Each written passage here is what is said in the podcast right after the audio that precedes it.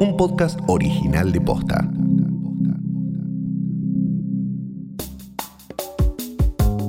La pandemia nos obligó a buscar maneras creativas para encontrarnos de manera virtual. Cumpleaños, eventos por videollamada y hasta aplicaciones de realidad virtual que simulan una reunión física, como la que se viene en el Día de la Lealtad Peronista. En este episodio nos metemos en el mundo de los festejos online. Hoy es viernes 17 de octubre. Soy Martina Sotopose y esto pasó posta. Este sábado se conmemora el aniversario número 75 del Día de la Lealtad Peronista, pero con una particularidad. La tradicional movilización de esta fecha va a ser reemplazada por una marcha virtual. En el sitio web 75octubres.ar se podrá ver contenido multimedia como videos de militantes, fotos o mensajes de artistas. Los asistentes van a poder sumarse a la movilización virtual desde las 13 horas para ver el acto principal desde la sede central de la CGT, donde se espera la presencia del presidente Alberto Fernández y de la vicepresidenta Cristina Fernández de Kirchner. Pero la celebración peronista no es la primera, ni será la última de los festejos virtuales. Se trata de una novedad que apareció con la cuarentena y tiene muchas versiones. Hola, soy Flor Jiménez, salía Floxy y decidí festejar mi cumpleaños por Zoom porque los últimos tres años estuve de viaje festejando y decidí hacer una fiesta de cumpleaños ochentosa, noventosa, donde invité a toda mi audiencia, a todos mis seguidores a que se unan a mi festejo. Floxy es bloguera e influencer de viajes. Pasó 20 años trabajando para distintas líneas aéreas en el aeropuerto de Ceiza. En 2018 renunció y ahora se dedica o se dedicaba antes de la pandemia a viajar por el mundo y dar tips de viajes. A pesar de estar encerrada en su casa como todos, se las arregló para hacer un festejo de cumpleaños virtual. Para la logística hubo varios pasos. Primero que nada la convocatoria a través de mis redes. Después, bueno, diseñar el flyer que me lo hizo un diseñador con toda la temática, invitar a la gente que se disfrace de 80 y 90, así lo compartíamos por las ventanitas. Un DJ muy capo que pasó música de los 80 y de los 90. Tuve dos amigos que me ayudaron con lo que es la administración del Zoom. Y en mi casa despejé todo mi living, eh, puse cortinas metálicas, luces de neón, Usé tres computadoras, una, un proyector que proyectaba en la pared eh, la pantalla de Zoom con todas las ventanitas. ¿Qué cosas positivas tiene este tipo de eventos? Lo positivo es que se crea un momento íntimo, hay como una complicidad entre todos los conectados. Mientras yo bailaba, que estaba disfrazada de los 80 también y tenía rollers puestos y había todas luces de colores, eh, los participantes chateaban y se hablaban entre ellos, algunos también se tiroteaban porque había habilitado el chat para que se hablen por privado también. ¿Y qué cosas no están tan buenas? Y bueno, lo negativo es que es raro, ¿no? Uno tiene ganas de estar físicamente ahí bailando, pero la verdad que fue una experiencia que valió la pena, o sea, dada la situación en la que estamos, de, cuarentena, de que no podemos hacer reuniones grandes, me parece que lo maravilloso es poder conectar a tantas personas a la vez desde su casa en un mismo lugar. Dato random. La plataforma que se va a usar para la movilización del 17 de octubre se llama Virtual Mob. Se presenta como una herramienta para movilizaciones masivas y es un desarrollo de la productora argentina Superacción, propiedad de Javier Grossman, que también fue organizador de la fiesta del Bicentenario y es uno de los creadores de Tecnópolis. Ya fue utilizada para dos reuniones masivas, el 22 de abril para el aniversario número 50 del Día de la Tierra en Washington y el 4 de julio para el Día del Orgullo en Madrid. La aplicación permite ingresar de manera virtual a un espacio físico, por ejemplo la Plaza de Mayo, mediante un avatar y un nombre. También permite el registro de organizaciones y grupos con sus banderas y consignas. Además se puede vincular a las redes sociales con hashtags y trending topics propios. En caso de que haya más de una sede de la manifestación, incluye la posibilidad de un streaming en vivo para oradores o números artísticos. También un chat para ir comentando. Pero este tipo de encuentros en espacios físicos virtuales no está limitado a eventos masivos. Hay quienes fueron más allá en el intento de replicar lo más posible una fiesta a través de la virtualidad como la historia que estamos a punto de escuchar. Mi nombre es Martín, me conocen como March. Yo estudié Ciencia de la Computación en Exactas en la UBA. Ahora estoy haciendo el doctorado en Modelado Computacional de Percepción de Ritmos. Suena más elegante de lo que es. Como muchos, Martín llegó a su cumpleaños número 30 en medio de la pandemia y con aislamiento obligatorio decretado.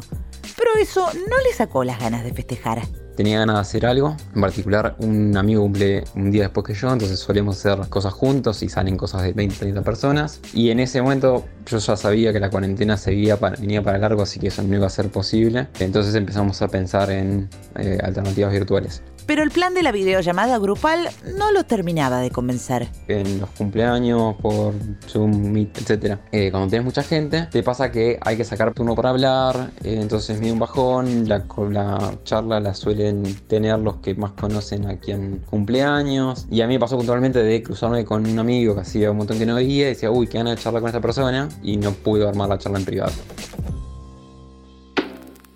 Martín tomó inspiración de algo que había hecho en su casa para su último festejo de cumpleaños. Había dividido una habitación de su casa en dos. En una parte había música y fiesta. En la otra, el ambiente era más tranquilo y la gente podía charlar. Entonces, lo primero que tenía ganas de hacer era decir, bueno, armo varios Zooms, Meets, lo que sea, uno para cada habitación de la casa, paso todos los links juntos a las personas y que se vayan cambiando para ir recorriendo. Lo ideal era tener un espacio donde uno pudiese como charlar con la gente que tenga cerca y no con la que tiene lejos, como pasa en la vida real. Esa era la idea original, pero en medio de los preparativos, Martín se cruzó con una plataforma que le abrió nuevas posibilidades. En eso, en Twitter aparece un post de una persona de la Universidad de Nueva York que armó algo se llamaba Yorb, que era justamente un mundo virtual en 3D donde te metías con el explorador, te prendía la webcam y vos estabas, había un cubo donde todas las caras son tu webcam, arriba un palito y te podías mover y hablabas solamente con la gente que tenías cerca. Y dije, ah, esto es exactamente lo que yo estaba queriendo y no sabía cómo lograrlo. Para mejor, el código de la plataforma de realidad virtual era abierto, o sea, cualquiera podía usarlo con permiso del creador. Martín se armó de valor y le escribió. Y le escribí y dije, che, mira, quiero festejar mi cumpleaños, ¿te molesta si lo hago? Me dice, no, no, adelante. Entonces pongo manos a la obra. La plataforma resolvía el problema principal que era el de poder charlar e interactuar con gente por separado sin sufrir el desorden de una videollamada masiva. Pero Martín fue un poco más allá y aprovechando sus conocimientos de programación, trató de hacer que su cumpleaños virtual sea lo más parecido al mundo real. Me encapriché y hice un modelo escala 3D de mi casa con la habitación bolichera, puse música de boliche en, ese lugar, música de jazz en otro lado. Hubo algo un poco más delirante que es que como cumplía años mi amigo, hice un modelo 3D de la terraza de mi amigo que se conectaba por un portal que estaba en el baño de mi casa. Bueno, era interesante la cosa y salió andando. Así fue el cumpleaños de 30 de Martín. Los invitados recibían un link. Al entrar, se prendía la webcam e ingresaban a un modelo virtual de la casa de Martín, donde los asistentes ocupaban distintos ambientes de la casa y podían recorrer el espacio como quisieran. La única dificultad que había es que esto para moverte tenías que usar las flechas como en el Counter o en el Fortnite supongo y el mouse para mover la cámara y quienes no estaban acostumbrados a jueguitos lo encontraron un poco más difícil o dijeron bueno esto no es para mí. Tuvimos entre 20, 30, no sé, 40 personas, no sé cuánta gente hubo. Arrancamos a las 10 de la noche, yo terminé a las 4 de la mañana. Como había el cumpleaños de un amigo, hubo gente desconocida, así que charlé con gente que no conocía, se armaron conversaciones entre partes, eh, así la fue un éxito.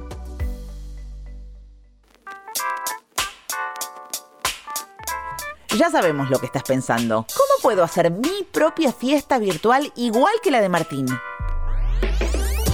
Mala noticia, por ahora no se puede, la plataforma ya no es abierta, pero su creador está ultimando detalles para lanzarla de manera comercial, así que dentro de poco debería estar disponible.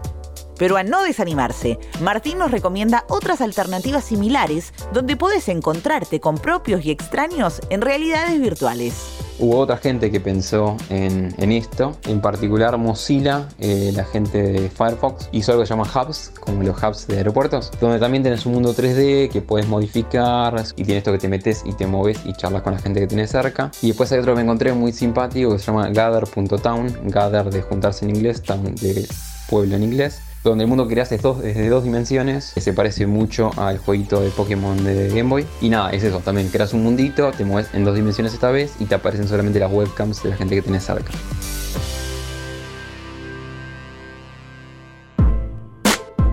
Esto pasó posta es una producción original de posta. Escúchanos de lunes a viernes al final del día en Spotify, Apple Podcast y en todas las apps de podcast. Ahora también nos podés escuchar en Deezer.